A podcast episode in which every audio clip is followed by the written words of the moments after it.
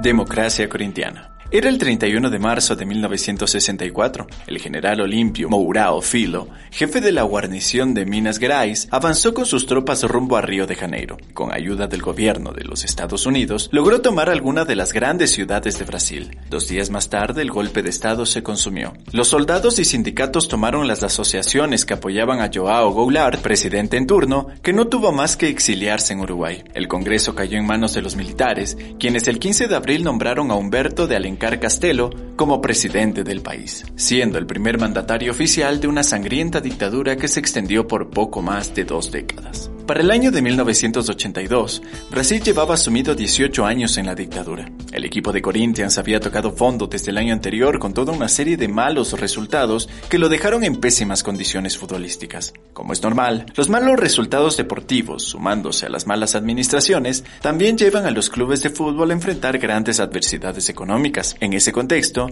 llega a la presidencia del club Valdemar Pires, quien llevó consigo a Adilson Monteiro. Monteiro era un sociólogo salido de la Universidad de Sao Paulo, tildado de joven e inexperto para el puesto, pero con un gran sentido de lo que era el fútbol en esos tiempos.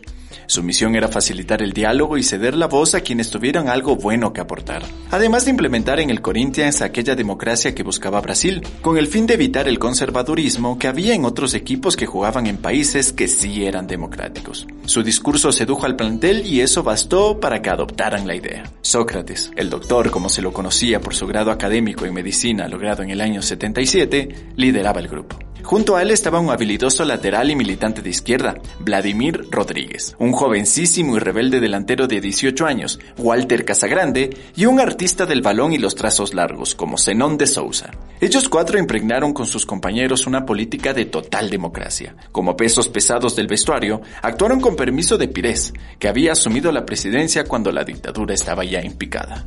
La democracia corintiana consistía en que todas las decisiones dentro del club fueran sometidas a una votación democrática, donde no solo se tenía en cuenta jugadores, entrenadores y directivos, sino todos los miembros que hacían parte de la institución. Discutían desde las contrataciones de nuevos jugadores, los salarios, el uso del dinero de las taquillas, derechos de televisión, las vacaciones, cuándo concentraban, qué día viajaban, entre otras cosas. Sócrates fue claro y sentenció. Nuestros jugadores de los años 60 y 70 eran unos románticos con el balón en los pies, pero fuera del terreno eran silenciosos. Imagine si en el momento del golpe militar en Brasil, un solo jugador, como Pelé, hubiera siquiera dicho algo. El fenómeno de la democracia corintiana tuvo un efecto masivo dentro de la sociedad brasileña. Esto se ve reflejado con las constantes movilizaciones y protestas que se dieron en las calles. Este movimiento fue muy importante, pues logró que la sociedad despertara de ese letargo en el que se encontraban por el miedo a la represión de la dictadura. Los jugadores continuaron luchando y mostraron así el poder que puede llegar a tener el fútbol por fuera de las canchas. Una de las acciones más recordadas fue cuando salieron al campo con la consigna Día 15 Bote con lo cual incentivaban a la gente para salir a las urnas sin temor. Esta era una de las grandes consignas de esta ideología, ganar o perder, pero siempre con democracia.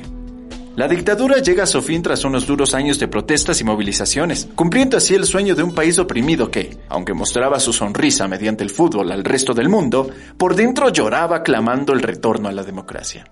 El verdadero ganador de las elecciones habría sido Tancredo de Almeida, pero su fallecimiento el 21 de abril lo privó de asumir la presidencia. Por ende, Sarnet, candidato a la vicepresidencia, tuvo que tomar su lugar. Si bien la democracia corintiana claramente no fue la cura de los males de Brasil, el hecho de que su irrupción en el país haya dado tras dos décadas de dura dictadura fue un factor importante para la lucha por la libertad en un país tan envuelto por el fútbol. Sócrates y compañía aprovecharon su condición de estrellas para darle voz a la gente, protestar por sus ideales y demostrar que cada quien, desde su particular trinchera, puede alzarse para buscar justicia. La hinchada organizada del Corinthians, uno de los clubes más populares de Brasil, ha salido a la calle el último mes para protestar contra el presidente Jair Bolsonaro. Cuatro décadas más tarde, estas barras organizadas impulsan ahora los movimientos, cuando el mayor país latinoamericano sufre una triple crisis, la sanitaria por el COVID-19, la política y la económica. Sao Paulo, sede del Corinthians, ha sido el epicentro de estas protestas principalmente pacíficas, en las que, no obstante, se han registrado algunos tumultos como sucedió a finales de mayo, cuando hubo enfrentamientos entre hinchas y la policía en plena avenida Paulista.